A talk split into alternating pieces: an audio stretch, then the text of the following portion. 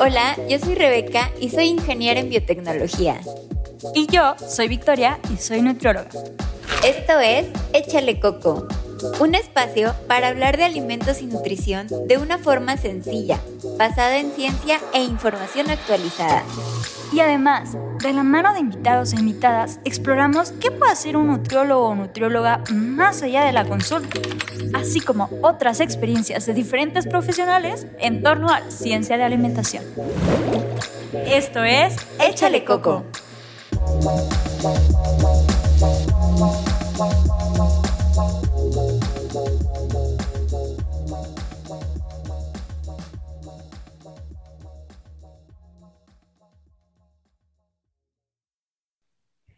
Hola, bienvenidos a Échale Coco. El día de hoy estamos con un gran invitado. Vamos a seguir hablando sobre leche materna y ahora es ver desde el otro punto de vista sobre un poquito de microbiota, un poquito de tecnología aplicada, un poquito sobre, pues, qué más hay atrás de la leche materna. O sea, todas las mujeres tenemos la misma leche materna. ¿Hay algún cambio en nuestra alimentación que pueda alterar la leche materna? Bueno, todas estas preguntas las vamos a resolver con nuestro gran invitado de hoy.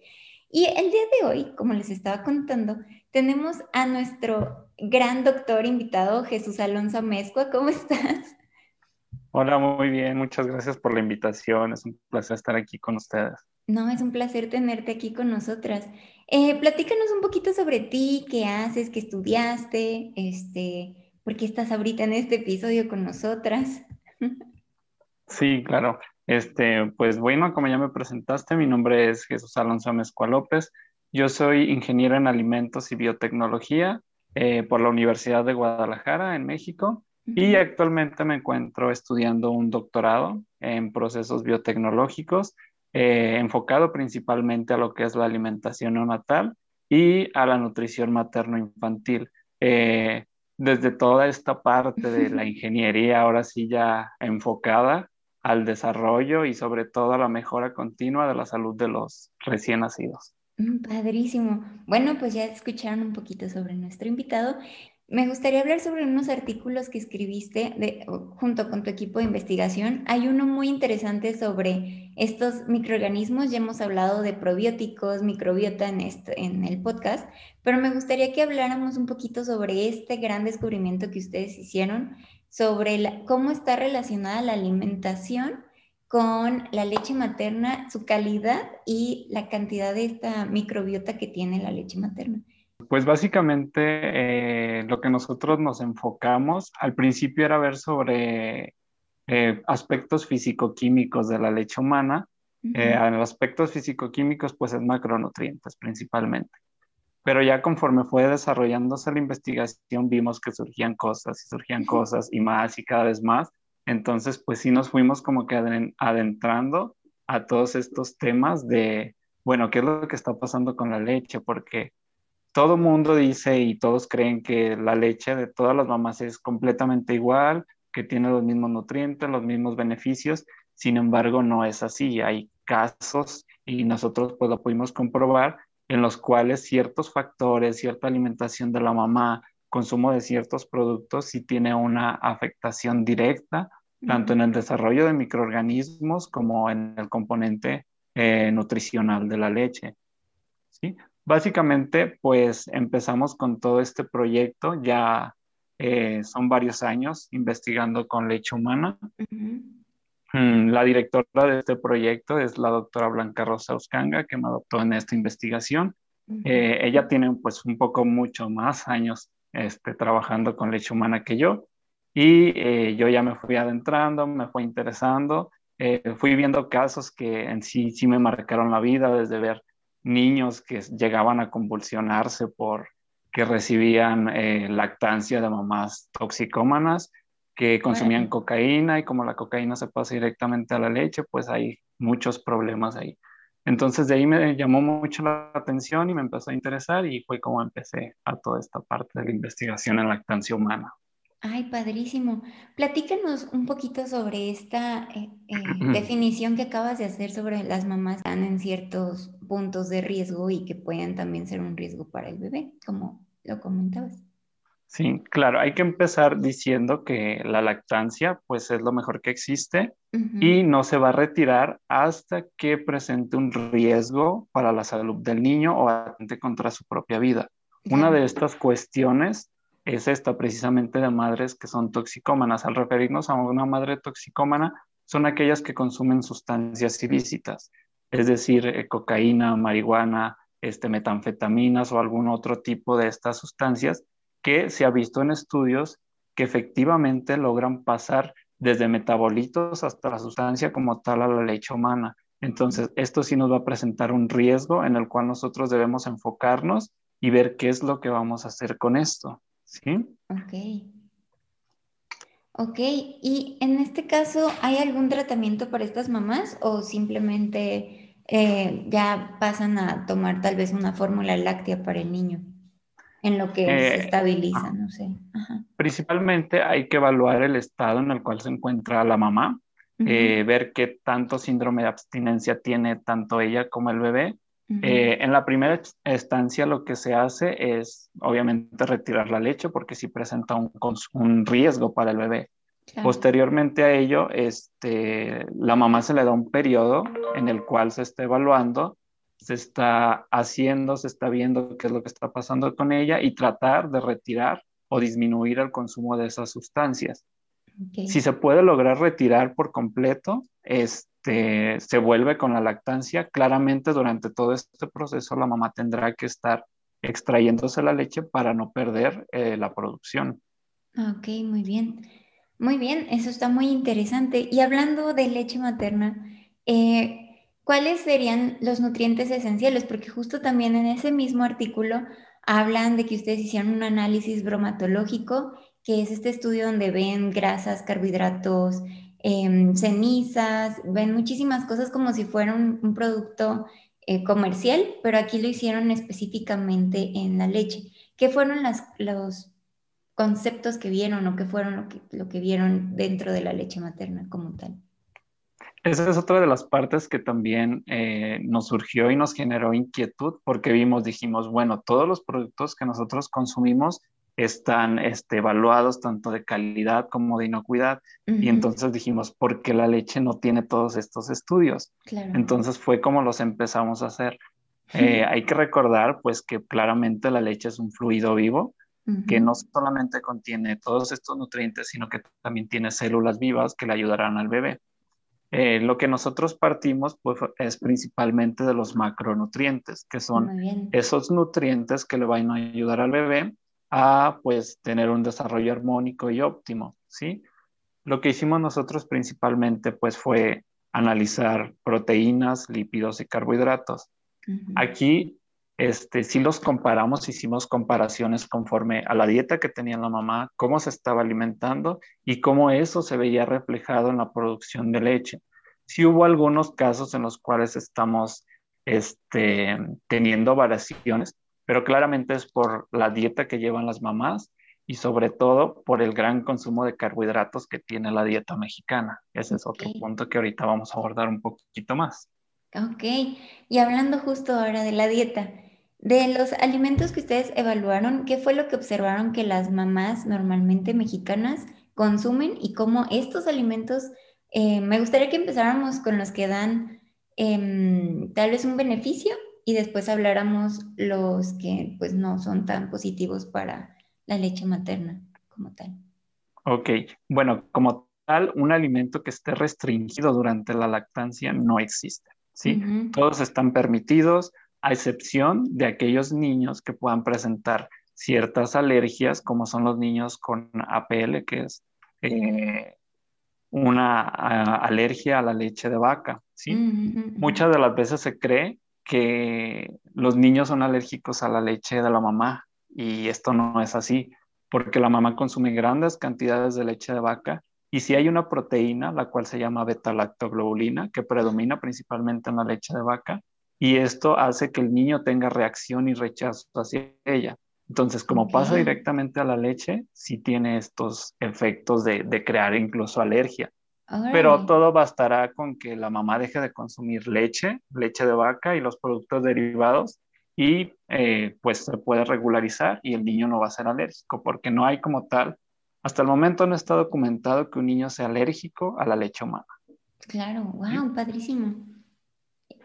Y dentro de la alimentación que ustedes vieron, em, por ejemplo, no sé, eh, yo vi que había tortillas, Coca-Cola, em, algunos, pues lo que comen normalmente un mexicano, que pues prácticamente son antojitos. ¿Vieron si estos alimentos tenían un impacto positivo o negativo hacia la calidad de la leche materna como tal? Mm, como tal, sí hay alguna variación, eh, no tanto significativa, pero a la vez sí. Eh, nosotros en el grupo poblacional que tuvimos de mamás, eh, ellas consumían muchos carbohidratos. ¿A qué nos referimos con carbohidratos? Pues en todos estos alimentos que tienen azúcares. ¿sí? pero no, no solamente aquellos como dulces, sino desde pan, tortillas. México es un país que su principal alimento es la tortilla y eso no lo vamos a poder cambiar. Pero es muy diferente a que una mamá se alimente de una forma adecuada con tortillas. ¿Qué queremos decir con esto? Que coma, por ejemplo, tres tortillas en el desayuno, tres en la comida y tres en la cena, estaría bien. Sin embargo, nos han tocado pacientes en los cuales sí consumen hasta 15, 20, 30 tortillas al día. Entonces, sumado a eso, más el consumo de refresco que dicen, es que solo es un cuartito de vaso. Sí, pero ya es ese cuartito más las 20 tortillas que ya llevas atrás, más el pan, más otras, más los dulces, más las papas fritas, pues todo eso va este, acumulando carbohidratos. Claro la alimentación de las mamás que nosotros vimos en su gran mayoría estaba rica en carbohidratos. Cuando, o sea, sí debe ser rica en carbohidratos, pero no tan elevado, ¿sí? Es ahí donde eh, los profesionales de la salud, principalmente los nutriólogos, tienen que jugar este papel tan importante en el periodo de la lactancia para que les puedan dar una alimentación correcta, ¿sí? Más que correcta, balanceada. Ok, perfecto. Porque una mamá debe de consumir prácticamente de todo, a excepción de que sea alérgica a algo, ella o que el bebé genere alergia. Ah, claro. Porque yo siempre digo, este, no debe existir el no siempre y el no nunca, porque no siempre este, van a ser alérgicas a algo y por consiguiente el bebé no va a ser alérgico. Pero también existe la posibilidad de que sí puedan desarrollar alergias y es ahí donde se evaluará y se tomará una decisión sobre si ese alimento se quita o se continúa. Claramente, si existe la alergia, el alimento se retira. Ok. Eh, eso está también padrísimo. Y otra cosa que también quisiera, ya para introducirnos a otro artículo que escribiste que también me pareció fascinante, es esta parte de la microbiota de la leche. Yo sé que no se puede observar ahorita por tecnologías toda la microbiota que existe en la leche materna, pero sí vi que aislaron algunas cepas y a partir de eso vieron que eh, estos, estas cepas tenían propiedades eh, benéficas para ciertas enfermedades. Platícanos un poquito de esto, la verdad estaba muy interesante porque en este podcast amamos la microbiota, entonces también estaría muy padre que nos platicaras de este tema de la leche materna, cómo aislaron esos, esos probióticos y qué pasa con estas enfermedades sobre todo gastritis, me parece que era una de ellas, y síndrome del colon irritable. colon irritable. Sí, pues básicamente también esa fue otra de las partes que abordamos, la microbiota intestinal, porque también hicimos esa pregunta de, bueno, o sea, si la mamá se está alimentando eh, no mal, pero no de la forma correcta que debería, ¿qué es lo que está pasando con las células vivas que tiene la leche? Entonces fue ahí donde también empezamos a ver principalmente bacterias lácticas, que son las que en su mayoría son probióticas. Entonces lo que sí notamos es que eh, como tal eh, hay alimentos que tienen factores antinutricios o antinutricionales, que sí pueden generar un impacto en cierta forma negativo. Sin embargo, no solo son de los alimentos, en sí lo de los alimentos es lo mínimo. Ah, porque hay ciertos alimentos que tienen toxinas, como por ejemplo el frijol, que si no lleva un buen proceso de, cocción, este, tiene una toxina que no se alcanza a degradar y podría haber ahí afecciones, pero esas serían lo más mínimo. las que sí nos preocupan son, volvemos a las mismas, a las de las sustancias ilícitas o a las drogas de abuso. Porque estos sí generan metabolitos que nos pueden matar incluso a las bacterias benéficas. Y lo vimos claramente con este, mamás que consumían cocaína donde, o algún otro tipo de droga, donde al momento de cultivarlos sí teníamos una disminución muy significativa. ¿sí? Esto quería decir que estas drogas estaban afectando a los microorganismos y los estaban llegando a matar. Órale. Y tan importantes que son estos microorganismos para el desarrollo del bebé, ¿no?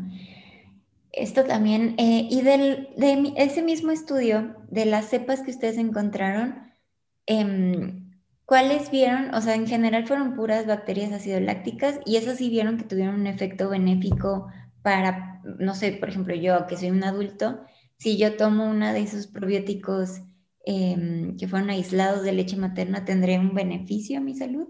¿A cómo aísla este, probióticos de leche materna? ¿Cuál es el proceso también a seguir? Bueno, mm, lo que primero hacemos es eh, cultivar todas las bacterias que hay en la leche humana, tanto buenas como malas, que en teoría no tendría por qué haber malas. Pero ha llegado casos en los cuales sí ha habido bacterias malas, entonces vamos eh, clasificando esas bacterias, empezamos a separarlas y tenemos un aislado puro, en el cual entonces ahora sí ya vemos, hacemos identificaciones donde ahí podemos decir, ah, este es un lactobacilo, ah, este es un, un streptococcus, este es un bacilo, este, así independientemente. Entonces, ya cuando tenemos, por ejemplo, nosotros los lactobacilos, hay que caracterizarlos, porque solo tenemos, ah, ya, vimos que son lactobacilos, pero ¿y ahora qué sigue? Entonces, ya mediante técnicas pues más avanzadas como son la ingeniería genética y la biología molecular, eh, todas estas técnicas nos ayudan a, decir, ah, tienes un lactobacilo, pero son lactobacillus reuteri, que son principalmente los que tuvimos, reuteri, eh, lactobacillus fermentum y plantarum. Ahora ya tenemos estos lactobacilos y como dices tú, que son benéficos o que en realidad van a beneficiar y no van a tener efecto adverso a la salud. Existen ciertas pruebas que se les hacen Básicamente lo que hacemos es someterlas a todo el proceso gastrointestinal a las cuales ellos van a, pasar, desde lo que es a sales biliares, a resistencia a pH, eh, capacidad hemolítica, no deben de tener capacidad hemolítica, la capacidad hemolítica es eso que tienen las bacterias para poder destruir glóbulos rojos. Sí, hay que ver principalmente que no tengan esta capacidad, porque si la tienen, por más benéficos que tengan, no, no se puede suministrar a un ser humano porque le va a causar esta, puede presentarse como un patógeno. Entonces, una vez que nosotros cumplimos con todos estos estudios y todos estos análisis, entonces ya decimos, ah, este microorganismo es apto para podérselo dar a, a, un paciente o a, un, a, una persona, ¿sí? Y ya sobre eso, pues como ya existen estudios previos en los cuales se han caracterizado los lactobacilos y claro podemos ver que cada bacteria benéfica o cada probiótico es específico para algo. Claro, lo podemos ver con el Lactobacillus casei shirota, que es de una marca muy conocida, que este es específico para regular lo que son problemas con diarrea, ¿sí? Muchas personas lo toman creyendo que va a curar todo y no es así. Hay lactobacilos que son muy específicos, por ejemplo, el lactobacillus johnsoni, que también lo tienen este, muchas marcas de yogures, que este, ayuda a recubrir el intestino y precisamente es para pacientes que tienen gastritis. Es lo que nosotros hicimos, ahora ver eh, nuestros lactobacilos o nuestras bacterias probióticas que ayudaban y nosotros los empezamos a someter a pacientes que tenían colon irritado, que tenían ahora sí ya este, gastritis, les dábamos concentraciones de esos microorganismos ya aislados en cápsulas. Y ya sobre eso íbamos evaluando.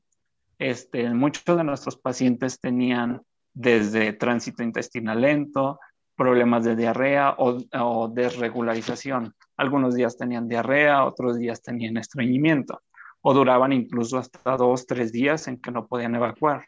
Entonces, todos estos problemas vimos, bueno, vamos a ver qué pasa. Cuando les empezamos a dar el tratamiento, obviamente se les hacen muchos estudios previos se les da el tratamiento por algún periodo de tiempo y ya sobre eso vemos cómo van evolucionando. Afortunadamente, hasta el momento todavía nos faltan muchísimos más estudios porque esta fue como que la primera etapa, pero afortunadamente lo que sí vimos es que lograron regular su tránsito intestinal y sus evacuaciones fueron más frecuentes y mm. reguladas, es decir, que ya evacuaban una vez al día.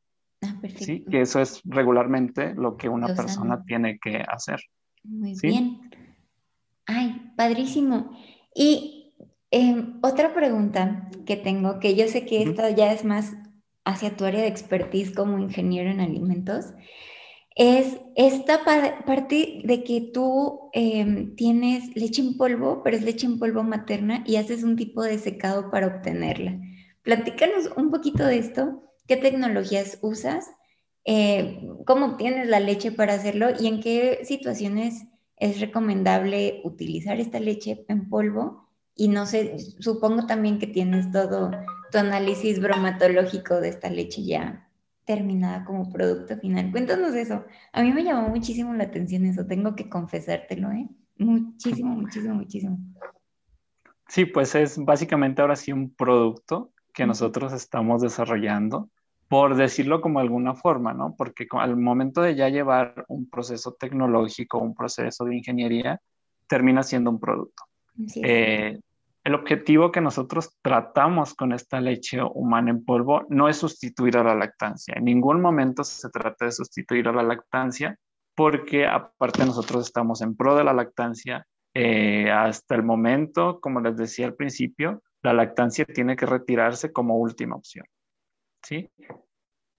Y aquí lo que nosotros vimos es que existen muchos factores o muchos problemas en los cuales los niños no pueden ser alimentados. ¿Cuándo nos referimos a esto? Cuando la mamá claramente este, tiene una infección o tiene alguna patología que le impida dar lactancia. La otra es que la mamá no pueda por razones adversas. La principal es que, por ejemplo, está en coma, entonces no se le va a poder dar lactancia al bebé. La otra es que el niño desafortunadamente perdió a su mamá o que es un niño abandonado. Principalmente es para estas características si no es para sustituir, sino para complementar la lactancia cuando el niño no puede recibirla directamente de su madre. ¿Sí? Entonces aquí lo que nosotros hicimos, vimos muchas técnicas, este, como mencionabas al principio, que era leche leofilizada, este, no, no es leche leofilizada, ya vimos ese proceso. Eh, aquí lo que nosotros garantizamos es que todos los nutrientes tanto microbiológicos, los macronutrientes, los micronutrientes y sobre todo los factores de crecimiento, así como las inmunoglobulinas, se mantengan activas, ah, cosa que no ocurre con la liofilización. Exacto. Porque la liofilización tiene este, procesos que son muy agresivos. Para empezar, la, eh, para hacer una liofilización tú tienes que congelar, porque tienes que pasar por un estado de sublimación. Entonces tienes que tener tu leche congelada. Al momento de que se congela la leche, se pierden muchísimos nutrientes, muchísimas bacterias y hay procesos que, que ahí se llegan a deteriorar. Entonces lo que nosotros hicimos fue todo este proceso, ver cómo, cómo le podíamos hacer para que no se perdieran esos nutrientes. Porque de nada, de nada nos sirve darles una leche en polvo que no va a tener nada. Exacto. Pues en todo caso, darles fórmula. Sí, exacto. Sí, no hay necesidad de estar gastando tanto dinero en una liofilización. Sí, exacto. Sí. Entonces, básicamente lo que nosotros hacemos es como si fueran a donar sangre, es el mismo proceso para donar sangre que es para donar leche. Hay que hacer estudios previos para garantizar que la mamá se encuentre clínicamente sana ¿sí? Al momento de decir clínicamente sana, este es otro paréntesis que yo quisiera hacer, porque una cosa es clínicamente sana y otra es sana, ¿sí? Okay. Porque nosotros podemos ver a una señora bien y decir, ah, está sana, pero ya el momento de que nosotros le hacemos análisis clínicos, vemos que incluso tienen enfermedades. Eh, nos han llegado personas que tenemos que diagnosticarlas que tienen enfermedades de tradición sexual y yo ni siquiera sabía. ¿Sí? Desde sífilis, hepatitis y todas estas enfermedades. Entonces, por eso es muy importante garantizar que esa leche que nosotros vamos a procesar se encuentre clínicamente sana.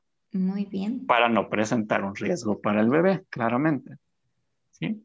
Una vez que nosotros ya tenemos todo este proceso, pues comenzamos con lo que son las extracciones. Actualmente nosotros este, trabajamos en un hospital público, que es el Hospital Fray Antonio Alcalde en Guadalajara, y la leche la obtenemos por medio de donaciones. ¿sí? Eh, todavía estamos en la etapa 3, en la cual apenas vamos a suministrar este producto a los niños para ver qué es lo que pasa. Ya tenemos muchísimos estudios previos donde nosotros garantizamos que hasta el momento nuestra leche es segura. ¿sí? También otra de las cosas que nosotros hacemos es que aplicamos muchas técnicas de ingeniería, claramente, para poder hacer, lograr todo esto que te estoy mencionando, de garantizar una óptima nutrición desde pasteurización en frío, este, para, posterior, para disminuir la carga microbiana y eliminar los microorganismos que puedan ser patógenos. Como ya mencionaba al principio, se supone, y en teoría no tendría por qué haber microorganismos patógenos, pero sí, hay, sí hemos nosotros identificado. Entonces, por eso hemos decidido darle un tratamiento previo, que es una pasteurización en frío, donde en ningún momento la leche tiene contacto con altas temperaturas. Entonces ahí garantizamos que compuestos bioactivos no se destruyan y vayan bien. Y posterior a ello, pues ya le damos el tratamiento este, que es el tratamiento de secado por aspersión, en el cual nosotros, mediante corrientes de aire controladas por técnicas de ingeniería, eh, logramos evaporar la gran cantidad de agua para quedarnos con un sólido de leche y poderla hacer un polvo. Y en ese polvo, al momento de que nosotros controlamos todas esas condiciones, logramos que se recubran en el polvo todo lo que son este, microorganismos benéficos, eh, inmunoglobulinas incluso, lactoferrinas que pueden ayudar al bebé pues a muchas otras cuestiones y para poder garantizar este producto.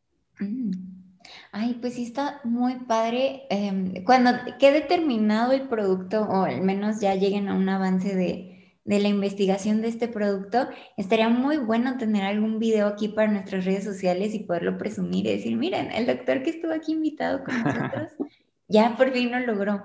A mí me pareció muy interesante porque es justo aplicar tecnologías de ingeniería en un alimento tan completo como lo es la leche materna y como bien mencionabas tú, o sea, estamos en pro de la lactancia, pero hay ocasiones donde a veces es necesario dar este tipo de, pues no sustituto, porque no podremos sustituir jamás la leche materna, pero tal vez este complemento, como tú mencionabas. Y eso me parece grandioso, o sea, es, es una gran innovación, la verdad. Muchas felicidades por esto. Y ya para terminar, en Échale Coco tenemos una sección de preguntas donde van dirigidas para nuestros invitados especiales en los episodios. Y eh, son unas preguntas muy sencillas, un poco personales, pero es para que también nuestro público pues conozca un poquito más qué hay detrás de este científico. Este, ¿Estás listo? Sí, claro. Muy bien. La primera pregunta es, ¿cuál es tu comida favorita y por qué? Eh, bueno, mi comida favorita es el mole. El mole. Eh, el mole, sí. Eh, el mole dulce, porque hay diferentes tipos de mole. El mole dulce para mí me fascina, principalmente el que tiene chocolate. Ese es tu favorito. Me gustan mucho las cosas dulces. Yo hablando de carbohidratos. Ya sé. Pero así pasa a veces, no pasa nada. Y última pregunta. ¿Por qué hacer ciencia? ¿por qué hacer ciencia? Esta es una pregunta, pues, fácil y a la vez complicada. Mm, yo desde niño siempre me interesé por las cosas nuevas. Yo tenía todos los juegos de mi alegría, de química, mi alegría, yo los tenía todos. Entonces, ya conforme fue pasando el tiempo, pues me fui interesando un poco más y un poco más este, nunca terminas de descubrir a qué te vas a dedicar, ¿sí? Yo siento que sí es el destino, las personas que, van estando en tu educación, eh, acercándote a qué, qué, es lo que realmente te interesa. Porque yo al principio yo decía, yo quiero ser genetista, yo quiero hacer alimentos genéticamente modificados y yo me voy a dedicar a eso. Y ve, este, no me arrepiento, fue un área mucho, muy interesante que me ha dado muchas más puertas, este, me ha brindado muchas más áreas de investigación y que al final de cuentas eh, todo lo que estamos haciendo eh, me parece demasiado interesante principalmente porque ayudamos a la sociedad, ¿sí? Siento que todas las investigaciones tienen que, ese es como que su principal objetivo, ¿no? Poder resolver un problema social. Al momento de que tú este, intervienes y por más mínimo o por mínimo que sea tu aporte hacia la sociedad, pero que ya logres con eso, incluso salvar una vida, con eso te llenas de mucha felicidad. Ay, qué padre. Pues muy bonita tu descripción de por qué hacer ciencia. Eh, una última pregunta. Si alguien quisiera contactarte, ¿cuál es tu contacto? ¿Cómo puede contactarte? Y em, pues nada más, es todo.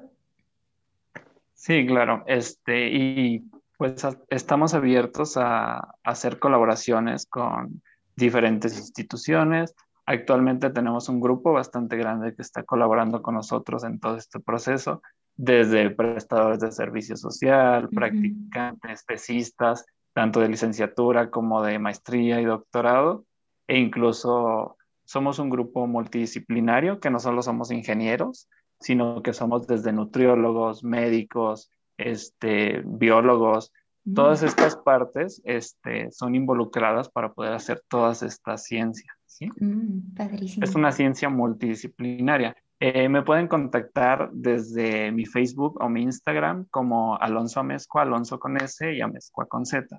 Así aparezco y pues por ahí si tienen alguna duda, alguna otra pregunta, podemos solucionarla.